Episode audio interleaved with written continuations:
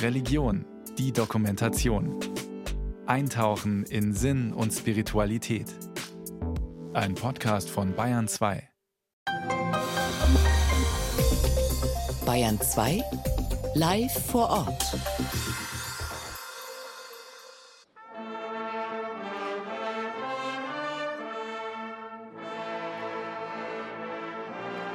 Ihr Mütter und Väter, ihr Großmütter und Großväter, alle, die ihr für Kinder sorgt, kämpft mit für unsere Kinder. Jetzt ist die Zeit. Jetzt ist die Zeit für Kirchentag in Nürnberg. Auch ich hätte mir nicht vorstellen können, dass ich einmal sagen würde, es ist auch Zeit für Waffen. Ja, die Bilder und Nachrichten aus der Ukraine sind unerträglich, aber wir dürfen nicht so tun, als gäbe es einfache Lösungen. So klang es gestern Abend auf dem Hauptmarkt in Nürnberg. Landesbischof Heinrich Bedford Strom war das Bundespräsident Frank-Walter Steinmeier zur Eröffnung des 38. Deutschen Evangelischen Kirchentags in Nürnberg. Herzlich willkommen zu unserer Sondersendung auf Bayern 2, heute zwischen 18 und 19 Uhr live von der Bayern 2 Bühne am Messegelände in Nürnberg. Am Mikrofon begrüßt Sie Matthias Morgenroth. Was Sie im Hintergrund vielleicht hören können, es regnet. Was Sie nicht hören können, in den Messehallen dampft es. Viele Tausende sind dort noch bei Podien oder waren dort bei Podien. Und wir sind mit der BR-Bühne hier vor dem Eingang der Messe Nürnberg unter einem großen Dach und wir haben Publikum. Wir gemeinsam werden heute die Highlights des heutigen Tages noch einmal an uns vorbeiziehen lassen in der kommenden Stunde hier auf Bayern 2. 60.000 Dauerteilnehmende. Das ist immerhin etwas mehr als die Hälfte des Vor-Corona-Normals für einen Kirchentag. Dazu kommen tausende Tagesgäste, die wiedergekommen sind zum 38. Deutschen Evangelischen Kirchentag in Nürnberg, wie es so schön heißt. Die größte Plattform zum Austausch über Religion, Spiritualität, Politik, Musik, über die brennenden Themen des Herzens, die im Alltag keine Bühne haben. Hier finden Sie sie, diese Bühne bei insgesamt sage und schreibe 2000 Veranstaltungen von gestern Abend an bis Sonntag in Nürnberg, in Fürth und Umgebung. Wie fühlt sich Nürnberg als Kirchentagstadt an? Wie füllt sie sich? Mit grünen Tüchern auf alle Fälle. Friederike Wiede. Endlich wieder Kirchentag. Kleiner zwar als in den vergangenen Jahren. Statt wie früher 100.000 und mehr Dauerbesucher hat sich bislang etwa nur die Hälfte für den gesamten Kirchentag angemeldet. Doch die Plätze, Brücken und Gassen der Innenstadt sind voll. Ganz toll, dass man den Kirchentag dann so aktiv erlebt und dass es so das Stadtbild prägt. Das macht ganz viel Schwung und gute Laune. Also heute Abend ist wirklich richtig viel los. Wir finden es hier ein bisschen sehr voll total schön, mal wieder hier zu sein, weil Frankfurt ja quasi ausgefallen ist. Ja, einfach wieder Kirchentag. Ich finde, die Stadt ist sehr schön. Ja, finde ich auch. Oh, ich mag Kirchentag. Es ist, weiß was ich, mein sechster oder siebter, den ich da mache. Und Nürnberg ist einfach herrlich. 130.000 kamen gestern zum sommerlichen Abend der Begegnung in die Nürnberger Innenstadt zwischen Hauptmarkt Sebaldus und Lorenzkirche, der Bischofskirche, dem heimlichen Mittelpunkt des evangelischen Bayern. Kirchengemeinden und Initiativen stellten sich mit Ständen vor. Vom regionalen Käsesortiment bis zum fränkischen Wortquiz wird hier alles präsentiert. Also es war wirklich ganz toll und äh, ja, es hat uns also schon Spaß gemacht, was wir heute Abend erlebt haben. Also wir haben das als sehr angenehm erlebt, weil es viele kleine Stände gibt und weil es ganz viele regionale Spezialitäten gibt. Gefällt uns gut. Tolle Atmosphäre. Also im Prinzip man ist hier und ist sofort angesteckt, fühlt sich sehr gut an. Ne? Der Kirchentag ist heuer in weiten Teilen vegetarisch aus Klimaschutzgründen. Doch beim Abend der Begegnung weht ein Hauch von Rostbratwurst durch nahezu alle Gassen der Nürnberger Innenstadt. Hallo, ich auch drei Weckler, aber mit Kraut bitte. Hauptstadt der Bratwurst und bayerische Reformationsstadt. Wo, wenn nicht in Nürnberg, der Hochburg des Protestantismus im Freistaat, könnte ein evangelischer Kirchentag spielen? Nürnbergs Oberbürgermeister Markus König freut sich. Es ist ein großes Ereignis und dieses große Ereignis wird zu einem besonderen Highlight. Deutschland Europa, vielleicht sogar die Welt schaut auf Nürnberg. Nicht nur die Besucher sind bei diesem Kirchentag weniger geworden. Im Vorfeld beklagten die Veranstalter, dass nicht genug Privatquartiere zur Verfügung gestellt wurden. Und tatsächlich sind nicht alle so untergekommen, wie sie wollten. Wir haben in den vergangenen Jahren sind wir immer in diesen Privatquartieren gewesen, haben wir auch mal sehr, sehr viel Glück gehabt, sehr super nette Leute kennengelernt. Das vermissen wir, das war wirklich immer wunderschön. Das ist eigentlich sehr schade. Ja, dann ist es eben Airbnb. Wir sind mit fünf Leuten in einem Haus eingefallen, was viel zu klein ist. Und die sind so nett und nehmen uns auf. Unglaublich. Daneben sind natürlich wieder viele in Massenunterkünften untergebracht. In Nürnberg, Fürth und Erlangen stellen Schulen, Turnhallen und Klassenzimmer für die Übernachtung zur Verfügung. Auch das gehört mit zum typischen Kirchentagserlebnis. Grundstimmung ist schon auch, finde ich, also kommt man U-Bahn-Station hoch und sieht die ganzen Leute, dann ist man sofort wieder da. Wir knüpfen in dem Sinne ja wieder an. Vielfalt zu erleben und endlich mal wieder in dieser Größe zusammen zu sein. Ohne Maske, ohne Einschränkungen live und persönlich zu feiern, zu reden. Viel gibt es zu besprechen bei den rund 2000 Veranstaltungen, Workshops, Podien, Gottesdiensten in der Innenstadt und nur wenige U-Bahn-Stationen von dort auf der Messe, wo die Hallen mit den traditionellen Kirchentags-Papphockern sich mit Tausenden füllen. Endlich wieder Kirchentag. Überhaupt und speziell in Nürnberg. Ich kann mich an Nürnberg erinnern, weil das, meine ich, die Kirchentagsliederbücher waren, diese blauen, wo die 79 drauf stand. Also mein erster Kirchentag war 1979 hier, vor 44 Jahren. Da war die Theologie der Befreiung ein großes Thema mit Lateinamerika und da war ich 22. Und die NATO-Nachrüstung war natürlich damals also großes Thema, ja. Bayern 2, live vor Ort, heute live vom Evangelischen Kirchentag in Nürnberg. Alle zwei Jahre findet er statt, der Kirchentag. 1979, Sie haben es gehört, war er schon mal in Nürnberg, danach 1993 und 2010 in München. Und jetzt das erste Kirchentagstreffen nach Corona, wieder live und in Farbe mit echter Begegnung. Das merkt man vielen an, diese Freude darüber, einfach da sein zu können. Und wir sind auch da und Publikum ist heute auch da bei der BR-Bühne. Aber das ist natürlich nicht alles. Es ist ja vorhin schon angeklungen. Frieden schaffen mit Waffen, Klima retten nur mit Worten.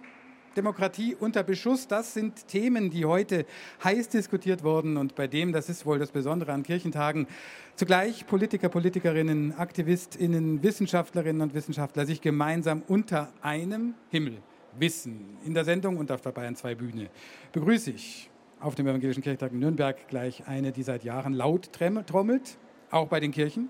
Als junge Frau bei den Alten, trommelt fürs Klima, Luisa Neubauer eine der treibenden Kräfte der Fridays for Future Bewegung.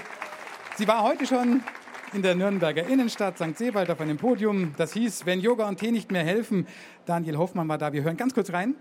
Die Kirche muss sich beim Klimaschutz einbringen, Vorreiter und moralischer Kompass sein. Das ist die Meinung vieler Besucher auf dem Kirchentag. Sie darf sich nicht verstecken, findet beispielsweise Roland aus Coburg. Ich denke, das ist das Thema, was jetzt tatsächlich dran ist, ja. Das sieht auch die Klimaaktivistin Luisa Neubauer so. Sie forderte die Kirche am Rande einer Podiumsdiskussion auf, mit gutem Beispiel voranzugehen und die Fehler der Vergangenheit wieder gut zu machen. Da sei noch viel aufzuarbeiten. Bis heute haben kirchliche Institutionen, sowohl katholisch als auch evangelisch, unglaubliche Summen an Geldern in fossilen Energien investiert. Das ist eine Katastrophe und eine moralische Bankrotterklärung und das muss dringend verändert werden. Neubauer sieht erste Ansätze, aber es sei von Kirchenseite noch wahnsinnig viel zu tun. Mit dieser Meinung steht sie nicht allein. Auch viele Kirchentagsbesucher erkennen die Anstrengungen der Kirche in der Klimapolitik an, sehen aber zum Teil noch enormen Aufholbedarf. Also ich denke, Klimawandel hat in jedem Bereich eigentlich was verloren. Von daher ist es ein wichtiges Thema, was auch die Kirche ansprechen sollte. Klima und Nachhaltigkeit ist ja immer eins, finde ich in der Kirche noch schwierig. Im Moment wird es mehr, es wird äh, sichtbarer, könnte aber deutlich mehr sein. Könnte auf jeden Fall noch mehr tun und das noch mehr in den Vordergrund stellen, finde ich. Klimaaktivistin Neubauer sieht die Kirchen als zentralen Akteur in der Gesellschaft mit einer hohen Verantwortung. Sie müssten jetzt zeigen, dass sie den Ernst der Lage verstanden haben. Jetzt ist die Zeit. Wir würden gerne was neu entdecken für uns alle. Der Evangelische Kirchentag in Nürnberg. Auf Bayern 2. Und Luisa Neubauer ist bei uns in Bayern 2 und auf der BR-Bühne auf dem Kirchentag. Luisa Neubauer, eine der, eine der Gesichter von Fridays for Future. Herzlich willkommen. Vielen, vielen Dank. Frau Neubauer, Bauer, Klimaprotest wurde erst betätschelt, dann belächelt, akzeptiert irgendwie, jetzt wird es kriminalisiert. Was jetzt? Jetzt werden wir laut und wehren uns und zeigen, dass die klimabewegte Zivilgesellschaft da ist, dass wir laut sind, dass wir Demokratie schützen und verteidigen und unser Klima, weil es geht nur zusammen und lassen uns nicht absprechen, dass wir doch die guten Lösungen haben und auch die Bereitschaft in der Gesellschaft und jetzt, ja, keinen Grund haben, uns aufhalten zu lassen. Wie schaut das Lautsein jetzt aus? Fridays for Future war ja ein wöchentlicher Mahnruf vor Corona. Äh, kann die Bewegung jetzt anders wieder laut werden? Ich glaube, genau das tut sie und das ist auch gut so. Vor Corona 2019 mussten wir anderthalb Millionen Menschen auf die Straße bringen, damit die Bundesregierung, die GroKo damals, leise Klimaschutz flüstert. Die Zeiten sind vorbei und Gott sei Dank haben wir mittlerweile eine Regierung, die ein Klimaschutzgesetz hat. Wir haben Unternehmen in diesem Land, Institutionen, die längst verstanden haben, was abgeht.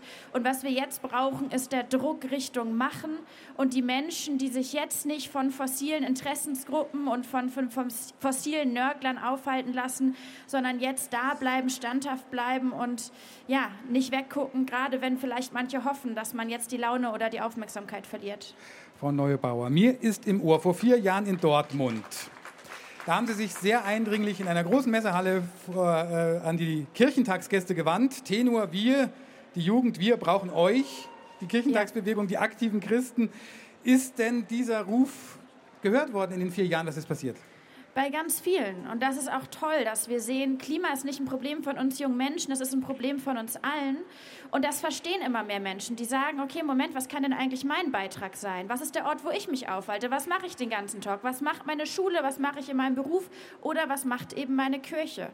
Und da gibt es einerseits diese große Verantwortung, was Gelder betrifft. Die Kirchen brauchen auch ganz dringend erneuerbare Ziele und Klimaziele. Aber das, was gerade so unter Beschuss ist in dieser Gesellschaft, ist Mut und Hoffnung. Und Mut und Hoffnung sind die beiden Dinge, die wir so sehr brauchen in der Klimafrage. Und wenn Mut und Hoffnung nicht von den Kirchen organisiert wird, ja, dann frage ich mich, von wem dann? Okay, also das wünschen Sie sich, mehr Mut und mehr Hoffnung von den Kirchen. Wie könnte das denn aussehen? Naja, das ähm, äh, geht natürlich einerseits auf der Straße, indem wir laut werden, auch als Christinnen und Christen. Das ist morgen bei der Klimamenschenkette hier in Nürnberg, beim nächsten globalen Klimastreik im September, wo wir ganz eindringlich auch die Kirchen auffordern, mit aufzurufen, mit auf die Straße zu gehen. Das geht aber auch darüber hinaus. Und wir sehen schon, die Christians for Future, die Churches for Future, die haben sich schon zusammengeschlossen. Das muss aber noch mehr werden, denn die Zeit drängt.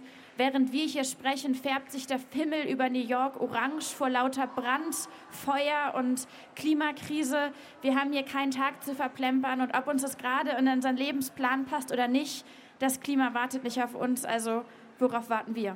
Worauf warten die Kirchen? Haben Sie da das Gefühl, es ist doch auch sehr eine zögerlich, ein großes Schiff, sagen ja. wir mal, ein Tanker? Ja, ich glaube, auch der Tanker geht sehr schnell unter, wenn er nicht aufpasst. Ähm, liebe Grüße an der Stelle. Das heißt, da glaube ich, gibt es keine Ausreden mehr. Und ich glaube, dass manche gedacht haben, dass Klima vielleicht ein Trend ist und dass der vorbeizieht und dass man nicht so richtig gefragt ist. Aber die Sache ist ja die, es gibt in der Klimakrise keine Seitenlinie, auf der man so rumstehen kann und rumnörgeln kann und dann sich nochmal meldet, wenn man nochmal findet, dass ein Protest besonders blöd ist. Diese Seitenlinie gibt es nicht, sondern wir sind alle mitten auf diesem Spielfeld und entweder nehmen wir uns zurück und normalisieren damit die Katastrophe. Oder wir sagen, nee, Moment, wir haben ja eine Stimme, die nutzen wir, die nutzen wir im Alltag, die nutzen wir politisch im Protest, die nutzen wir in unserer Organisation und dann machen wir was. Und bei der Kirche würde ich sagen, keine Ausreden mehr. Die Kirchen haben bis heute eine große moralische Kraft in dieser Gesellschaft. Und ob sie, das, ob sie sich einsetzen fürs Klima oder nicht, es wirkt ja immer aber es wirkt halt entweder Richtung Katastrophe oder Richtung bessere und gerechtere und nachhaltigere Welt. Auf diesem Kirchentag ist man sehr nachhaltig und sehr bewusst nachhaltig. Es gibt auch eine Klimabibel. Ich weiß nicht, ob Sie sie schon gesehen haben hier in Nürnberg. Das sind eigentlich leere Bücher, die sich füllen, die in der Nürnberger Innenstadt ausliegen, wo Menschen reinschreiben können, was sie zum Klima bewegt, ihre Sorgen, ihre Nöte. Ich habe hier reingeschrieben, oh Mensch, wie bist du dumm bringst dich und Gottes einmalige Schöpfung um. Die Zukunft sieht besser aus, wenn wir erkennen, dass wir tatsächlich ganz viel ändern müssen, angefangen von der Heizung, weitergemacht beim Autoverkehr und nicht aufhören bei der Energieerzeugung. Und dann habe ich halt noch reingeschrieben, dass halt meine Großmama, also hatte selber auch eine Kuh zur Selbstversorgung und sie hat mir das halt mit auf den Weg gegeben, dass man sozusagen einfach alles achtet und wertschätzt. Luisa Neubauer, was schreiben Sie rein in die Klimabibel? Ich habe da heute Morgen schon reingeschrieben und ich habe reingeschrieben, nageln Sie mich nicht fest, sowas in der Art wie, stellt euch vor, wir würden jetzt entscheiden, loszulegen und dann machen wir das auch. Und das ist ja das Schöne, wir können es in jedem Augenblick entscheiden. Und es ist, finde ich, gerade nicht so richtig leicht, Klimaaktivistin zu sein in einem sehr aufgeheizten gesellschaftlichen Klima. Aber wenn man die Augen aufmacht, und das mache auch ich, sieht man ja, dass überall Leute schon da sind und Bock haben und sich einbringen wollen. Und in genau diesem Augenblick entscheiden zu können, dass wir ähm, das Ruder rumreißen. Und das dürfen wir in diesem, Glaub, in diesem Augenblick, in dieser Zeit, in der es auch hart sein kann, in der der Gegenwind groß ist, in der die Klimadebatten teilweise auf unerträglichem Niveau geführt werden, genau in diesem Augenblick darf man das nicht vergessen. Auch eine Mahnung, also nicht auf sich kriminalisieren zu lassen, nicht auf die Diskussion auszuweichen. Was darf man denn, um richtig zu protestieren? Ja, ich glaube, es ist wirklich brandgefährlich, was gerade passiert. Ähm, Studien zeigen es immer wieder. Die klimabewegte Zivilgesellschaft, die sich einsetzt, ist der entscheidende Hebel, wenn es darum geht, Klimaziele noch einzuhalten. Die Technologien haben wir, die Gelder können wir organisieren, auch die politischen Konzepte gibt es. Woran es hängt, sind die gesellschaftlichen Bereitschaften. Und das kommt von genau dem, was sich auch heute hier zusammenfindet. Und wenn genau das jetzt dämonisiert wird, kriminalisiert wird, kleingeredet wird oder unsichtbar gemacht wird, dann geht damit im schlimmsten Falle das Wichtigste, was wir eigentlich hier zur Hand haben, flöten. Und das heißt, genau in diesem Augenblick aufstehen, einstehen, das persönlich nehmen, wenn Klimaaktivisten kriminalisiert werden, gegenhalten und zeigen, nee, nee, nee, wir sind hier da, demokratisch, friedlich, gemeinsam, solidarisch, weil wir wissen ja, es gibt die guten Lösungen, jetzt müssen wir sie mächtig machen und die Menschen gewinnen. Dafür gibt es Applaus hier vom Publikum, Luisa Neubauer. Letzte Frage. Was nehmen Sie mit von diesem Kirchentag, von dem ersten Kirchentag Tag heute? Ähm, ich habe auch den Rostbratwürstchen-Geruch gehabt. Äh, ich hatte ein vegetarisches und das war ganz toll und lecker. Ich bin früher schon viel in Nürnberg gewesen und ich habe mich gefreut. Das gab es früher auf jeden Fall nicht. Ähm, und ansonsten, ja, die Sache ist ja die, ich glaube, die, die Meinung über die Kirche und über das, was Kirche noch heute für die Menschen ist, die gehen auseinander. Aber Fakt ist doch, das sehen wir heute überall. Stand heute ist sie ein Ort, in dem Menschen zusammenkommen und sich in die Augen gucken. Und in der Klimakrise sind wir sehr, sehr, sehr ähm, ja, sind wir sehr auf der Suche nach genau diesen Orten. Also lass uns dafür sorgen, dass die Kirchen dieser Ort werden und ehrlich, authentisch das sein können. Und ich finde, dieser Kirchentag zeigt eigentlich ganz gut, was, welche Kraft das hat, welche Macht das hat und was das auch ja, so mit uns im Herzen machen kann. Luisa Neubauer, Dankeschön. Ein Gerne, Kirchentag, sicher ein Ort für Diskussion und auch für klare Bekenntnisse. Sie hören Bayern 2. Und hier gibt es nochmal Applaus auf unserer Bühne, direkt an der Messehalle, am Eingang der Messehalle. Äh, Mitte in Nürnberg. Äh, wie krisenfest ist die Demokratie? Das ist ein weiteres wichtiges Thema. Heute auf dem Podium gewesen in den Messehallen. Danach fragen wir gleich nach der Musik. Hier ist Jack Johnson from the Clouds.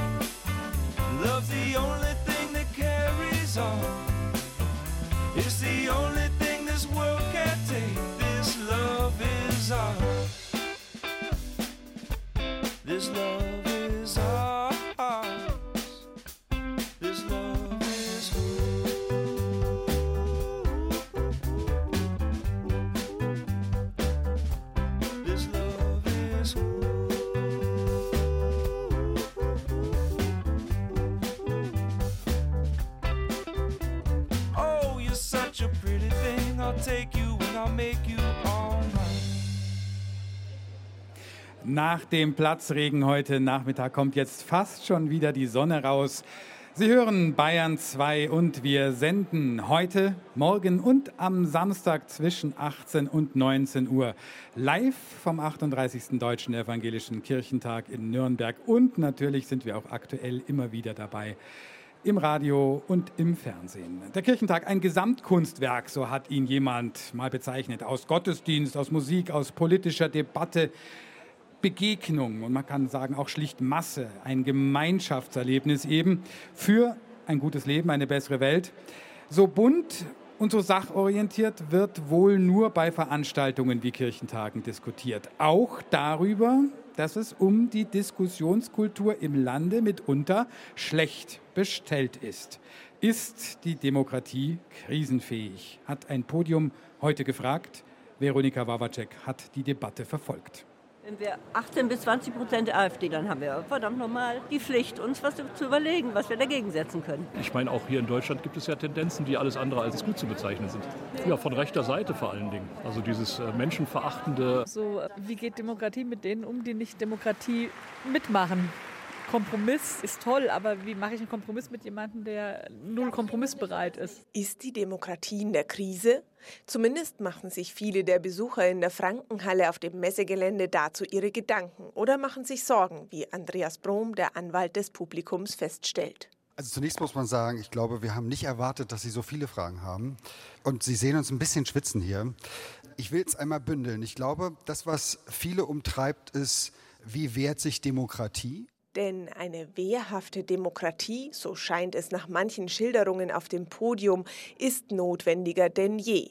Da erzählt etwa der Oberbürgermeister der Lutherstadt Wittenberg Thorsten Zugehör von Fäkalien an seinem Haus. Bundestagsvizepräsidentin Katrin Göring-Eckardt hat Ähnliches erlebt und berichtet, dass ihre Mitarbeiter die Flut an Hassrede in ihren Kommentarspalten in den sozialen Medien kaum mehr stemmen, geschweige denn zur Anzeige bringen können. Und der Aktivist Jakob Springfeld erzählt, wie er nach einer Gegenkundgebung gegen eine AfD-Veranstaltung von Neonazis angegangen wurde. Und als wir zu viert diese Plakate wegbringen wollen, kommen uns zwei Neonazis entgegen. Der eine von den beiden nimmt die Plakate und wirft sie in den Fluss. Der andere der beiden hält mich circa drei Minuten lang fest und beleidigt mich. Und POC, eine schwarze Person, fährt vorbei und bekommt das N-Wort ans Gesicht geschmissen. Und mein Freund steht an dieser Brückenreling und der andere der beiden Neonazis rennt auf ihn zu und sagt, ich kann dich da gleich die scheiß Brücke runterschubsen. Ich stehe da noch festgehalten und habe in dem Moment wirklich Angst, dass er gleich da irgendwie unten liegen wird. Meine anderen beiden Freunde, die etwas außerhalb stehen, rufen die Polizei. Die beiden Neonazis entfernen sich langsam. Der eine der beiden spuckt mir im Vorbeigehen ins Gesicht. Die Meinungsfreiheit sei sehr weit gefasst, betont der Präsident des Bundesverfassungsgerichts Stefan Habart. Sie ende aber dort, wo die Freiheit des Gegenübers eingeschränkt werde. Der Diskurs in einer Demokratie aber könne nicht nur von den Grenzen der Meinungsfreiheit her bestimmt werden sondern äh, den Diskurs in einer Gesellschaft macht auch die Frage aus, gibt es vielleicht Möglichkeiten, nicht in jedem Beitrag diese Grenzen auszutesten, sondern gibt es vielleicht auch Möglichkeiten, sich einfach gesittet und kultiviert zu streiten. Das ist das Leitbild einer Demokratie und vielleicht müssen wir als Gesellschaft dahin wieder etwas stärker zurück. Kultivierte Diskussionen, das wünscht sich auch die grünen Politikerin Katrin Göring-Eckardt. Ich glaube, dass es inzwischen eine Verrohung und eine exponentielle Nutzung dieser Kommentarfunktion, dass ich mich frage, soll ich sie abschalten? Aber ich bin ja Politikerin, ich möchte ja in Kontakt treten, ich möchte ja diskutieren. Denn da sind sich die Podiumsteilnehmer einig, Demokratie ist nicht einfach. Ohne Streit und Diskussion geht es in einer Demokratie nicht. Es braucht Begegnung, Gespräche und ziemlich oft, so der Oberbürgermeister der Lutherstadt Wittenberg Thorsten Zugehör, brauche es auch einfach Toleranz. Und wir müssen es aushalten, wenn wir uns beim Streit um die beste Lösung mit der Mehrheit nachher nur auf die zweitbeste verständigen.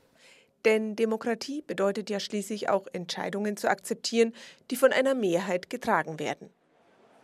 Bayern 2, live vor Ort. Diesmal live vom Kirchentag von der BR-Bühne, gleich am Eingang des Nürnberger Messegeländers. Dort, wo die grün-gelben Fahnen wehen, dort, wo jetzt Hunderte von Menschen Richtung U-Bahn, Richtung Innenstadt ziehen, zu einem wohlverdienten Abendessen nach dem ersten großen Kirchentagstag. Hier auf der Messe, da finden die großen Podiumsdiskussionen statt. Außerdem gibt es hier den Markt der Möglichkeiten, unzählige Stände von Verbänden, Gemeinden, Aktionen. Aber Kirchentag ist auch ein ganz besonderes Erlebnis. Was passiert, wenn Tausende gemeinsam, wie gestern Abend geschehen in der Innenstadt in Nürnberg, mit Kerzen in der Hand singen und wenn der Bundespräsident Frank-Walter Steinmeier die Bibel auslegt? Barbara Schneider. Die Frankenhalle ist voll besetzt. Bundespräsident Frank-Walter Steinmeier hält eine Bibelarbeit. Es gab schon plausiblere Bibeltexte für eine Bibelarbeit auf einem Kirchentag. Ich könnte auch sagen, dieser hier ist eine echte Aufgabe. Steinmeier ist, so hat es Kirchentagspräsident Thomas de Maizière recherchiert, vermutlich der erste Bundespräsident, der im Amt eine Bibelarbeit auf dem Kirchentag hält. Steinmeier nimmt die biblische Erzählung von der Hochzeit zu Kana auseinander, ein Fest auf dem Land und nicht in der Großstadt. Immer wieder schlägt der evangelische Christ den Bogen zu heute, etwa, dass Menschen auf dem Land in Deutschland sich abgehängt fühlten. Nach einem Jahr, in dem ich viel Zeit verbracht habe in vielen kleineren Orten unseres Landes, fernab von Berlin, bin ich immer mehr überzeugt, das, worüber ich rede, ist weit mehr als eine Stilfrage. Es ist eine Frage, die den Kern unseres Zusammenlebens, ja die Stabilität unserer Demokratie berührt. Denn es ist ja gerade Ihr Anspruch, der Anspruch der Demokratie, Raum zu bieten für die Repräsentation verschiedener Interessen. Wenn größere Gruppen sich dauerhaft nicht wiederfinden, dann beginnt Zustimmung zur Demokratie zu bröckeln. Dann verliert Demokratie an Legitimation. Bibelarbeiten mit Politikprominenz sind vom Kirchentag nicht wegzudenken. Bayerns Ministerpräsident Markus Söder hält eine, Bundesarbeitsminister Hubertus Heil, Baden-Württembergs Ministerpräsident Winfried Kretschmann. Und dabei sind diese Veranstaltungen nur ein Baustein dessen, was die Spiritualität auf dem Christentreffen ausmacht. Pilgern mit Trauernden, das Herzensgebet, Gospelkonzerte und Gottesdienste.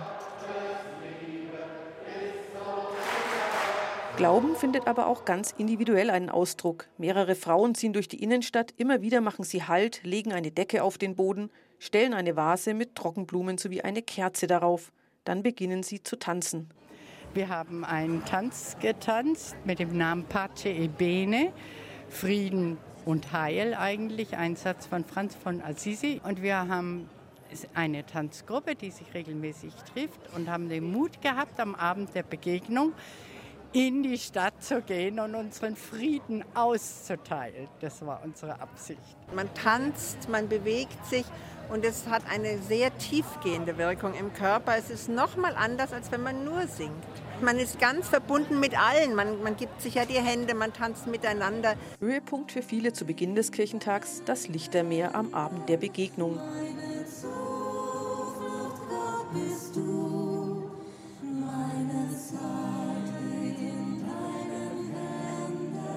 130.000 Menschen kamen am ersten Abend in die Nürnberger Innenstadt, um gemeinsam zu singen, zu beten, Kerzen anzuzünden. Es war schön, dass das so ein ruhiger Moment war und dass es einfach entweder leise war oder gesungen wurde.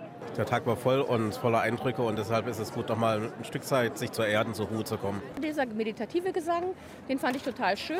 Es ist einfach grandios, wenn man da steht und meine Kinder ankommen und sagen, ah, wie haben wir denn ein Feuerzeug, wie sollen wir denn die Kerzen anmachen? Und auf einmal passiert es einfach. Ist irgendwie so ein bisschen ich habe gesagt, so ein bisschen wie bei Jesus und den 5000 Leuten, wo plötzlich auch genug zu essen da war. Auf einmal war es Feuer bei allen. Die kleinen Wunder, die Atmosphäre, das Gefühl, Teil einer größeren Gemeinschaft zu sein. Auch das ist es, was für viele Menschen den Reiz des Kirchentags ausmacht. Auf einmal passiert es einfach. Das ist das, was jenseits der großen Diskussionen wohl auch den Kirchentag ausmacht, auch hier in Nürnberg. Jede Kirchentagsstadt ist anders, jede Gastgeberstadt ist anders. Nürnberg ist die Stadt der Menschenrechte. Welche Rolle die NS-Vergangenheit hier auch auf dem Kirchentag spielt, das fragen wir gleich. Hier ist Nora Jones.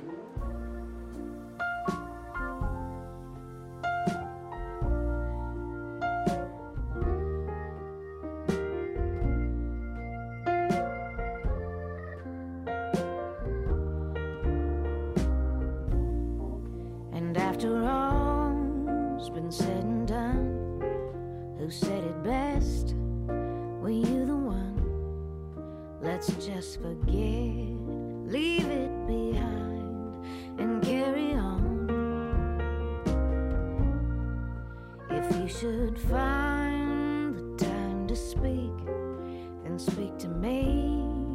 I'd never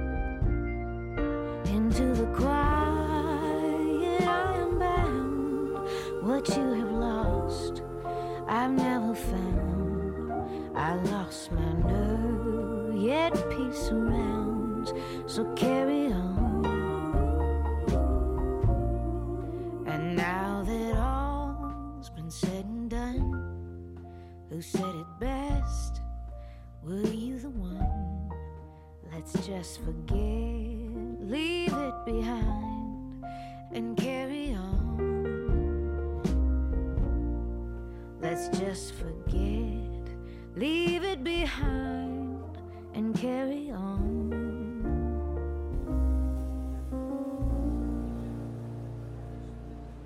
Bayern 2 live vor Ort, heute in Nürnberg, einer traditionell seit der Reformation protestantischen Stadt und in diesen Tagen ganz besonders protestantisch. Es ist Kirchentag. Bei mir ist mein Kollege Stanislaus Kosakowski aus dem BR-Studio Nürnberg. Nürnberg ist auch eine anderes geschichtsträchtige Stadt. Das Messegelände, wo wir uns jetzt hier befinden, liegt gleich neben dem ehemaligen Reichsparteitagsgelände der NSDAP. Wie merkt man diese Geschichte, diesen Teil der Geschichte auf dem Kirchentag in Nürnberg? Ja, es ist so, dass es dort Führungen gibt vom Verein Geschichte für alle. Und äh, die Fachleute dieses Vereins erklären den Besuchern, was dort auf dem Reichsparteitagsgelände stattgefunden hat von 1927 bis 1938, nämlich große Massenaufmärsche mit Fahnen, Fackeln, die die Bevölkerung einschwören sollten auf das NS-Regime. Auch der Führerkult um Adolf Hitler wurde dort äh, bis zum Exzess, kann man sagen, betrieben. Und auf einem dieser Reichsparteitage, 1935 war das, wurden die Nürnberger Rassengesetze beschlossen von diesem Parteitag. Und äh, das war praktisch die rechtliche Grundlage der Nazis, äh, um die Verfolgung und die Vernichtung der jüdischen Bevölkerung äh, durchzuführen. Diese Aber es- Geschichte, wenn ja. ich kurz äh, unterbrechen darf, ist ja von Anfang an wichtig gewesen für die Kirchentage, die Gründung der Kirchentage 1949. Die äh, spielt oder die, die hat äh, zum Grund gelegt immer schon auch, wir haben Schuld auf uns geladen, wir müssen anders Kirche sein. Und seither startet der Kirchentag mit einem ganz besonderen Gedenken zu Beginn. Auch diesmal war es gestern so. So ist es. Ähm, Das fand äh, statt am Kartäusertor, wo auch das Mahnmal für die NSU-Mordopfer ist. Da stehen die Namen der zehn Getöteten von der rechtsterroristischen Gruppe NSU darauf. Und dort fand dann erstmal ein Erinnern statt an diese Taten, auch der Blick nochmal auf die NS-Zeit, wo der Oberbürgermeister von Nürnberg, Markus König, ganz offen davon gesprochen hat, man könnte ein ganzes Netz über Nürnberg ziehen an Orten, wo die Nationalsozialisten ihre verbrecherischen Handlungen manifestiert hatten. Ähm, Dann von Pfarrersseite aus sozusagen, von der seelsorglichen Seite hat die Regionalbischöfin von Nürnberg, äh, Elisabeth Hahn von Weihern, gesprochen und die Frage gestellt, wozu ist der Mensch fähig? Und zugleich die Antwort selber gegeben, nämlich zum Besten und zum Grausamsten. Und dieser Feststellung hat man dann auf diesem Gedenken positive Beispiele gegenübergestellt. Äh, zum Beispiel die Person Julie Meyer, genannte eine jüdische Bürgerin aus Nürnberg, die Anfang des 20. Jahrhunderts lebte und als Juristin sich sehr stark für die Demokratie einsetzte, auch für den Bayerischen Landtag kandidiert hat. Das Gedenken zu Beginn, so startet der Kirchentag, ein Gedenken an den Holocaust, an die deutsche Schuld, auch an die Verpflichtung zum jüdisch-christlichen Dialog. Es ist ja nicht selbstverständlich, dass eine Stadt Gastgeberstadt sein will für den Kirchentag. Das bedeutet, da gehen 100.000 Leute durch die Straßen und äh, sind irgendwie anders als sonst, glauben öffentlich. Nürnberg hat sich gastfreundlich, sehr gastfreundlich gezeigt. Äh, du hast es schon lange beobachtet, die Vorbereitungen. Was hat Nürnberg, wie hat Nürnberg den Kirchentag empfangen? Also herzlich und mit Freude kann man sagen, jedenfalls wenn es um die Stadtführung geht. Die steht da voll dahinter. Wenn man wiederum die Leserbriefspalten der örtlichen Zeitungen anschaut, äh, ist die Freude nicht ungeteilt. Da wird auch offen geschimpft, das würde alles sehr, sehr teuer sein. Aber es gibt eben auch den Teil der Bevölkerung, der sich da wirklich freut. Vielleicht auch in Erinnerung an 1979, wo der Evangelische Kirchentag ja schon mal hier in Nürnberg war und ein großes Festival wurde. Übrigens das erste, wo schon mal 100.000 Gäste dann auch gekommen waren. Das war bis dahin sonst nicht der Fall gewesen. Ja, und sonst, du sagtest es selber schon eingangs, äh, Nürnberg ist eine historisch bedeutende Stadt des Protestantismus und hat im Mittelalter als damalige Großstadt als eine der ersten die Reformation eingeführt. Schauen wir mal, wie die Reformationen, die jetzt zu machen sind, hier vielleicht auf dem Evangelischen Kirchentag diskutiert werden werden. Stanislaus Kosakowski, mein Kollege aus Nürnberg. Wir senden heute live vom Evangelischen Kirchentag. Jetzt ist die Zeit. Wir würden gerne was neu entdecken für uns alle. Der Evangelische Kirchentag in Nürnberg. Auf Bayern 2. Jetzt ist die Zeit. Jetzt ist die Zeit.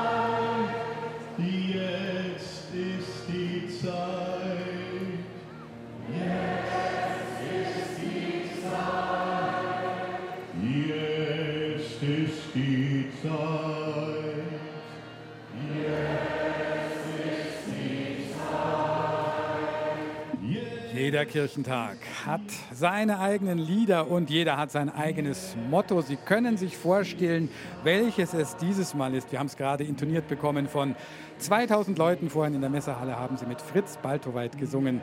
Was verbinden Sie mit dem biblischen Motto Jetzt ist die Zeit? Das hat Barbara Weiß gefragt.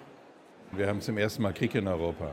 Thomas de Maizière, Kirchentagspräsident und CDU-Politiker. Wir haben eine Klimakatastrophe. Wir haben Inflation und praktisch eine Energiekrise. Wir haben Herausforderungen an die Demokratie und das alles gleichzeitig. Und jetzt ist die Zeit nicht einfach, das zu analysieren, zu bejammern, irgendwie wegzulaufen, sondern das auszudeuten, was ist das Besondere und was können wir dagegen tun. Das wollen wir auf dem Kirchentag tun. Jetzt ist die Zeit für Klimagerechtigkeit. Michelle von der Initiative Green Face. Und wir würden auf jeden Fall sagen, jetzt ist die Zeit für Klimagerechtigkeit aus einer ethischen Perspektive. Und vor allem eben auch, was verbindet uns? Also das ist die große Frage. Was verbindet uns in den verschiedenen Religionen oder in unseren verschiedenen Glaubensgemeinschaften? Wie motiviert uns das? Ja, das bedeutet, es ist Zeit auch mal, sich wieder zum Glauben zu bekennen. Markus Söder, bayerischer Ministerpräsident. Kirche neu zu definieren, aus der Zeit der Agonie der letzten zehn Jahre herauszukommen, sich klar zu äußern, was Kirche bedeutet, wie wichtig der Glaube ist und auch zu missionieren, und zwar bei uns selbst und bei allen anderen. Und wenn da beim Kirchentag es dazu führt, dass wieder mehr Leute im Glauben gestärkt und einige Leute zukommen, vielleicht gelingt es ja auch, den Bundeskanzler noch zu motivieren, in die evangelische Kirche einzutreten. Wir würden uns freuen. Jetzt ist die Zeit und sogar wir sind spät. Lucy de Sousa Krone, Künstlerin. Wir müssen alles zusammenarbeiten für die Klimagerechtigkeit. Nicht nur für hier in Europa, aber die ganze Welt. Also mit einer tiefen Bereitschaft, sich auch zu verändern. Heinrich Bedford Strom, Landesbischof der Evangelischen Kirche in Bayern. Für uns als Kirche zuallererst, aber dann auch für die Gesellschaft. Genau das brauchen wir. Dass wir dieses jahrtausendealte Weisheits- und Orientierungswissen, was in der biblischen Tradition steckt, was in unserer christlichen Tradition steckt, dass wir dieses Wissen einbringen in die großen Zukunftsfragen der Menschheit. Natürlich im Hinblick auf die Frage der Veränderung unseres Lebensstils um auch zukünftigen Generationen noch ein Leben in Würde zu ermöglichen. Aber auch jetzt schon all den Menschen, die in anderen Teilen der Welt leben und zuallererst unter dem leiden, was wir verursacht haben, auch denen ein Signal zu geben, dass wir bereit sind zur Veränderung. Jetzt ist die Zeit. Das Motto des 38. Deutschen Evangelischen Kirchentags. Heute Nachmittag war in Nürnberg die Zeit fürs Unterstellen nach hochsommerlicher Festivalstimmung. Bis zum Mittag hat es dann richtig runtergeduscht, sogar gehagelt. Das sehen die Leute hier gelassen mittlerweile scheint die Sonne schon dann wieder auch ein wenig die Abendsonne. Wir sind live vor Ort an der Bühne, strömen Hunderte, Tausende jetzt vorbei in Richtung Innenstadt, in Richtung U-Bahn. Heute Abend gibt es dort Konzerte, Andachten, Gebete und natürlich auch Treffen mit vielen alten Bekannten. Es gibt alte Bekannte auf dem Kirchentag, die gehören zum Kirchentag dazu. Die trifft man immer wieder. Ich meine jetzt die besonderen Kirchentagsaccessoires Kirchentag Schals, das ist jetzt eine, diesmal in grün-gelb. Dann gibt es den berühmten Kirchentag Papphocker. Es folgt nun ein kleines Porträt dieser ganz besonderen Begleiter, beziehungsweise dieses Begleiters, dem Papphocker, Veronika Wawaschek. 30 mal 30 mal 42 Zentimeter. Eine Freude für alt und jung. Klettergerüst, Kleinkindlabyrinth oder einfach Mülleimer. Der Papphocker ist viel mehr als eine Sitzgelegenheit. Auch wenn sich das von einem hessischen Pfarrer entwickelte, aber nie patentierte Kartonmöbel, wie der Kirchentagshocker auf Wikipedia bezeichnet wird, vor allem zur Zitat kostengünstigen und schnellen Bestuhlung von großen Hallen eignet. Also das sind jetzt nochmal 20 Packen auf 15 Stück, also nochmal 300 sagt Wolfgang Hans von der Abteilung Baulok und zeigt auf einen Stapel nicht gefaltete Pappe auf seinem Stapler. 250 Papphocker hat er gerade zusammen mit seinen Helfern in Halle 4a aufgebaut. Wir haben insgesamt irgendwas um die 10.000 bis 15.000 Hocker dieses Jahr auf dem Kirchentag, also durchaus eine erkleckliche Menge. Wir hatten schon mehr, aber trotz allem auch 15.000 machen gut Arbeit. Seit einer Woche ist der 36-Jährige bereits da und macht Papphocker-Logistik. Früher habe es bei dem evangelischen Großevent sogar die Abteilung Papphocker gegeben, erzählt er. Nürnberg ist für den katholischen Pfadfinder aus dem niederbayerischen Pfarrkirchen der fünfte evangelische Kirchentag. Gelockt aber haben ihn nicht die Pappe und das Programm, sondern die Aussicht aufs Staplerfahren. Ich mag große Maschinen, ich, meine, ich bin ja beim THW. Da fahren wir auch ein Teufel durch die Gegend. Für mich ist das Urlaub, weil ich sitze mir da drauf und dann interessiert mich die Arbeit nicht mehr. Im richtigen Leben verdient er sein Geld in der IT. Hier auf dem Kirchentag ist Wolfgang Hans von der schnellen Truppe, wie er es nennt. Quasi Papphocker Just-in-Time-Delivery. Und deshalb hat er jetzt auch keine Zeit mehr, groß Worte über die Pappe vorn auf seinem Stapler zu verlieren. Der Kirchentag ruft und die Besucher wollen sitzen. Der Papphocker, der darf auf dem Kirchentag nicht fehlen. Bayern 2 live vor Ort, live auf dem Evangelischen Kirchentag in Nürnberg. Und hier ist Paolo Conte.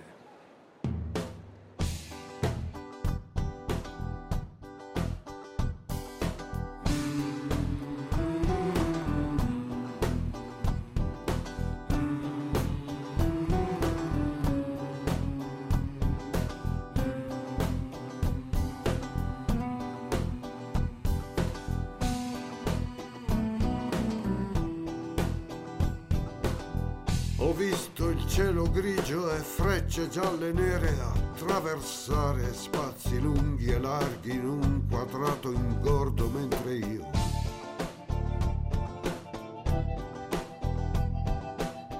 pensavo al cerchio che nessuno vede ma si sente fremere e vibrare come un lago indiano d'aria,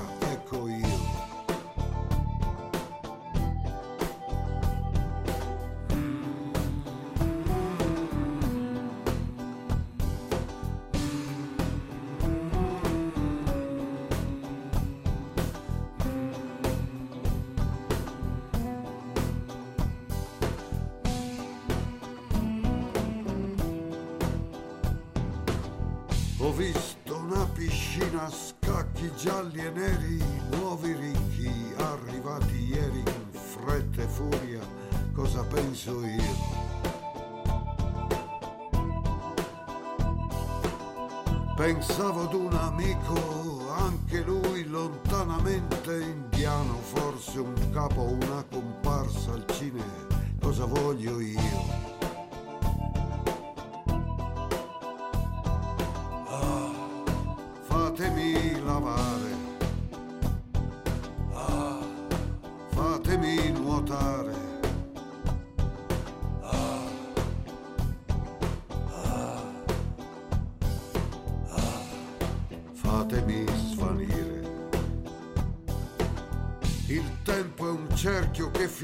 finisce là dove comincia neanche una fessura lo interrompe come quando penso io. Dico del mio silenzio indiano in un dialetto di lontani specchi e nuvole parlanti, è così che scrivo io.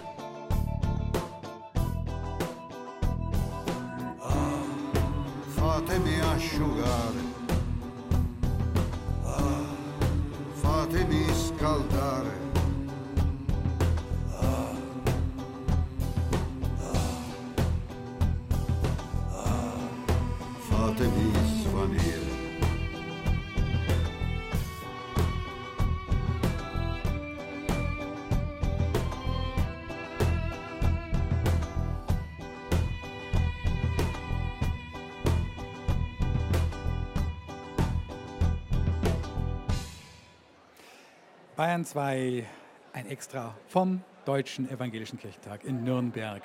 Glaube in der Öffentlichkeit, das ist nicht selbstverständlich, das ist etwas Besonderes, wenn eine Stadt voller singender Menschen ist, die bunte Tücher schwenken. Natürlich, es gibt nicht nur die Klimakrise, es gibt auch die Kirchenkrise. Der Kirchentag ist ganz explizit nicht von den Landeskirchen veranstaltet. Es ist ein eigenständiger Verein, der eben auch noch mal anders sein will und auch einen kritischen Blick auf die Rolle der Kirche in unserer Gesellschaft als Institution werfen kann. Mechthild Baus hat sich heute umgehört. Eine kleine Kirche aus rotem Sandstein in der Nürnberger Innenstadt. Hier rings um St. Clara hat das Zentrum Spiritualität des Kirchentags seinen Platz. Doch die Kirchenkrise hat auch diesen ruhigen Ort erreicht. Unter denen, die gerade auf die nächste Veranstaltung warten, ist auch Theresa aus Würzburg. Ich glaube, dass auch durch die ganzen Krisen in der Kirche viele auch sagen, ich möchte mit der Kirche nichts mehr zu tun haben. Ich kann das auch verstehen, wenn man nicht örtlich eingebunden ist, wenn man eine Gemeinschaft hat, wenn man da drin ist, dann ist man gerne in der Kirche. Aber wenn man das nicht hat, dann kann ich gut verstehen, dass man sich entfernt und dann suchen die Leute sich halt alternative Angebote. Ein Befund, den der Religionssoziologe Detlef Pollack bei einer Podiumsdiskussion bestätigt. Drei Gründe, sagt Pollack, gebe es für den Kirchenaustritt. Die Entfremdung äh, vom Glauben ist sozusagen so ein Trend, der über Jahre und Jahrzehnte bereits verläuft. Aber natürlich auch die Unzufriedenheit mit der Kirche spielt eine Rolle. Und ganz wichtig ist, dass man anderes für wichtiger hält. Dabei sagt Pollack, habe sich die evangelische Kirche inzwischen sehr gewandelt. Sie höre den Menschen zu, begleite sie in allen Lebenslagen.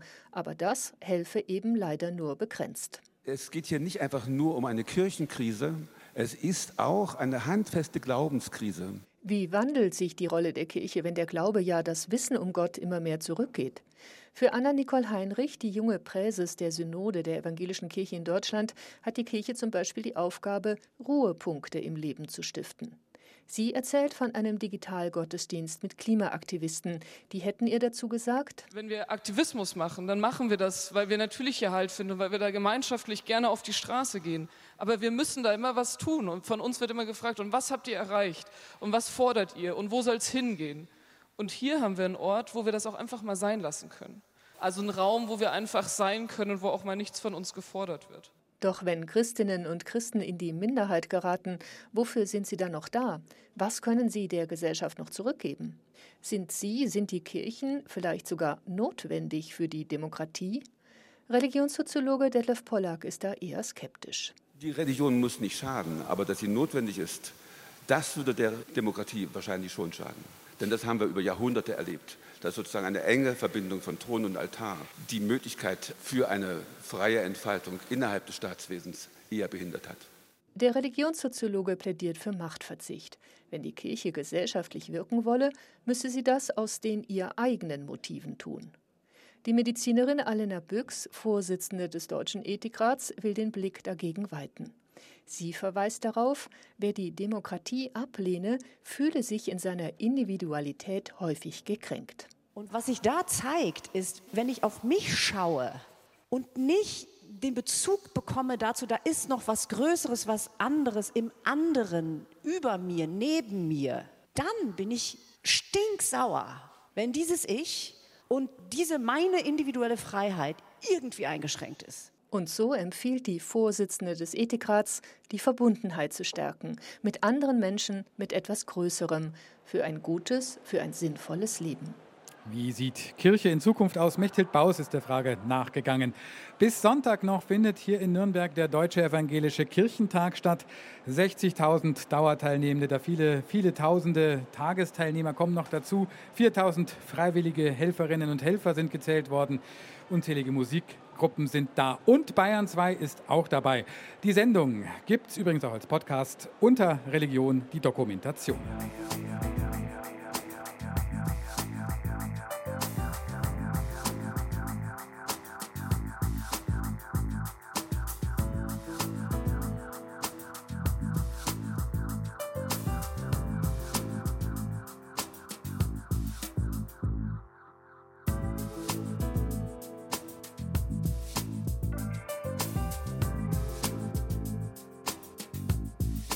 Bayern 2 live vor Ort.